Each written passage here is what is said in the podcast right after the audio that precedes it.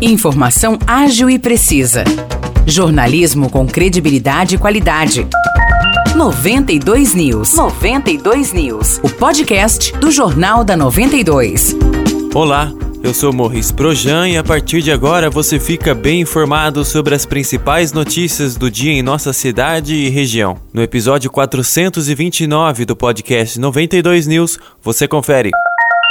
A Prefeitura de São João da Boa Vista informou que as atividades no Centro de Atendimento para Enfrentamento à Covid-19 no Jardim São Paulo serão encerradas no final desse mês. O último dia de atendimento no local será 30 de abril. A partir do dia 2 de maio, os testes para detecção da doença serão realizados nas unidades de saúde. Por isso, nessa semana, a equipe do Laboratório Municipal realizou uma capacitação dos profissionais das unidades. Vale lembrar que a Prefeitura chegou a anunciar que as atividades do Centro de Atendimento para Enfrentamento à Covid-19 seriam encerradas em dezembro do ano passado. Mas, na ocasião, houve um aumento no número de casos de síndromes gripais e a administração municipal voltou atrás na decisão.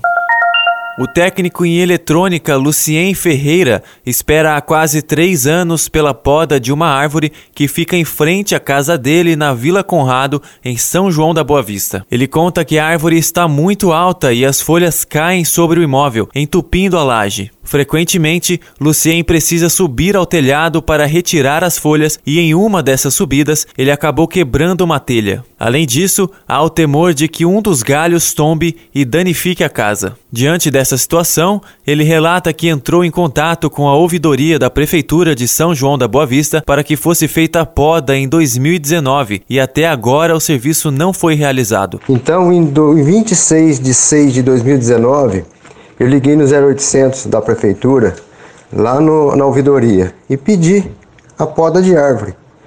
E foi aberto um protocolo e tô esperando, e sempre entrando em contato lá. Aí eles jogaram, falou, já saiu daqui, foi pro pátio.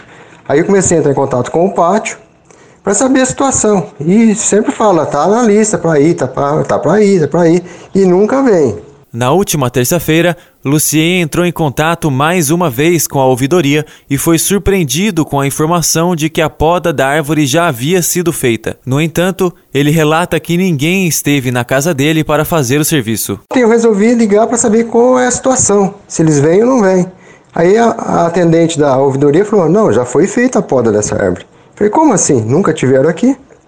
Então foi aberto um novo protocolo e tô na aguardo para saber. Nossa reportagem questionou a prefeitura sobre a situação. Em nota, o Departamento de Meio Ambiente, Agricultura e Abastecimento informou que a primeira solicitação feita por Lucien em 2019 consta como serviço realizado em maio de 2021. Como já faz quase um ano da realização do mesmo, o departamento disse que não há como confirmar o trabalho, pois provavelmente o crescimento da árvore já ocorreu novamente. Quanto ao novo pedido, realizado na última terça-feira por Lucien, a pasta afirmou que está no cronograma de podas e será realizado. Também afirmou que não há como estipular prazos por conta da grande quantidade de pedidos. Além disso, o Departamento de Meio Ambiente, Agricultura e Abastecimento informou que, nesse caso específico, a copa da árvore está chegando próxima aos fios de energia elétrica e, por isso, a demanda de poda é da Eletro. O pedido, segundo o departamento, já está com a empresa,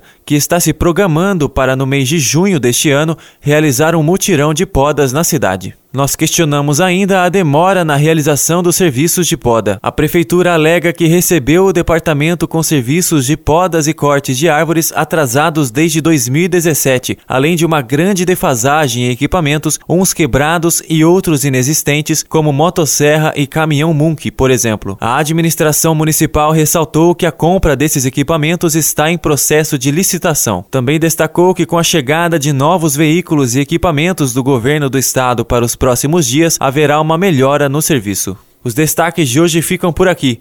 Valeu e até o próximo episódio do nosso podcast. Para mais notícias de São João da Boa Vista e região, acesse 92fm São João.com.br ou siga 92fm São João nas redes sociais. 92